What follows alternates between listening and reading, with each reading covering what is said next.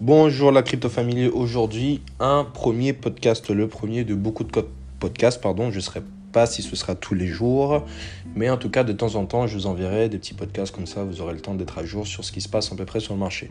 Donc, euh, c'est pas censé durer plus de 3 minutes pour vous donner le plus d'infos possible, euh, consommables et les plus importantes. Alors aujourd'hui, on va commencer par le marché. Donc aujourd'hui, on peut observer au niveau de Bitcoin une petite baisse de à peu près 3%, donc qui revient vers son dernier support qui est à peu près les 47 000 dollars.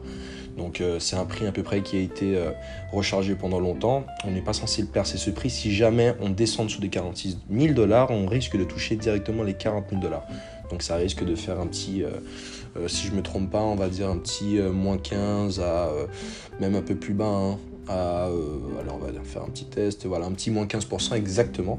Donc pas très très fort, euh, on est toujours en tendance haussière à long terme, mais sur le court terme ça peut faire un petit peu mal. Donc forcément pour les autres altcoins, en ce qui concerne l'Ethereum, le GLD, le MANA, etc., ce qui se passe en général par rapport à la dominance du marché du Bitcoin, ou la dominance du Bitcoin sur le marché plutôt, euh, lorsque Bitcoin subit une baisse de 15%, en général, les autres altcoins, ça suit de moins 20, moins 30, moins 50%. On n'est pas censé attendre ce genre de baisse, mais c'est ce qui pourrait se passer. Et pareil, dans le sens contraire, lorsque Bitcoin monte en hausse, ben, les altcoins suivent et font, euh, au lieu de faire plus 10%, ben, plus 20, plus 40. Donc c'est toujours, et pour l'instant, en fonction du Bitcoin. Bien sûr, avec le temps, lorsque les crypto-monnaies, euh, enfin les altcoins qui proposent d'autres services centralisés vont avoir plus de gabarits, ils, ils seront moins affectés par la fluctuation des prix du Bitcoin. On va passer au niveau des nouvelles aujourd'hui, des nouvelles super intéressantes en ce qui concerne euh, les cryptos. Donc premièrement, il y a le maire de Miami qui est très très fan du Bitcoin, qui commence déjà à payer ses employés depuis un moment Bitcoin, qui compte épargner euh, ses plans d'investissement sur le Bitcoin. Donc c'est pas mal. Il y a Tesla qui veut adopter le Dogecoin. Alors euh, en mars 2021, il parlait déjà d'adopter le Dogecoin à la place du Bitcoin, tout simplement par rapport au coût de minage qui était beaucoup plus inférieur au, au Bitcoin parce qu'il estimait que c'était pas éco-friendly. Ok, donc rien de nouveau par rapport à ça.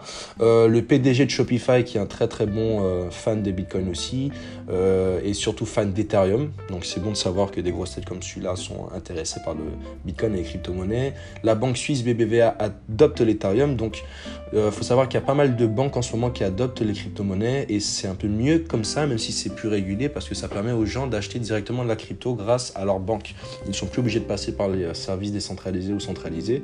Donc ça donne une meilleure popularité au Bitcoin. Donc c'est sûr que ça va pas dans le sens d'avoir un anonymat ou d'être pseudonyme ou de recontrôler ses finances, mais en tout cas ça donne de la notoriété au Bitcoin et c'est ce qu'on veut, que les gens achètent, achètent et soient plus intéressés au Bitcoin. Pour l'instant, les institutions, les entreprises et les banques sont les plus intéressés et les connaisseurs qui sont là depuis longtemps, mais il manque encore une bonne partie de la population.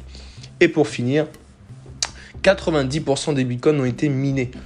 Et ça, c'est une statistique que vous devez retenir absolument. 90% des bitcoins ont été minés. Ça veut dire que déjà, il manque 10% à miner. Et plus de 97% des gens sur Terre n'ont pas de bitcoin. Est-ce que vous vous rendez compte de ces statistiques? Ça veut dire que vous faites partie pas peut-être des 1%, mais plutôt des 3%, on va dire. Parce que 1%, c'est ceux qui ont au moins un quart de Bitcoin dans leur portefeuille. Donc voilà, sachez que vous faites partie euh, des, très peu, des très peu de pourcentage à être au courant de la crypto-monnaie, à l'utiliser, à faire confiance et aussi euh, bientôt euh, commencer à faire de l'argent avec. Donc voilà, c'est tout pour aujourd'hui. on verra dans le deuxième podcast qu'est-ce que je vais vous dire. N'hésitez pas à me tenir au courant et à bientôt.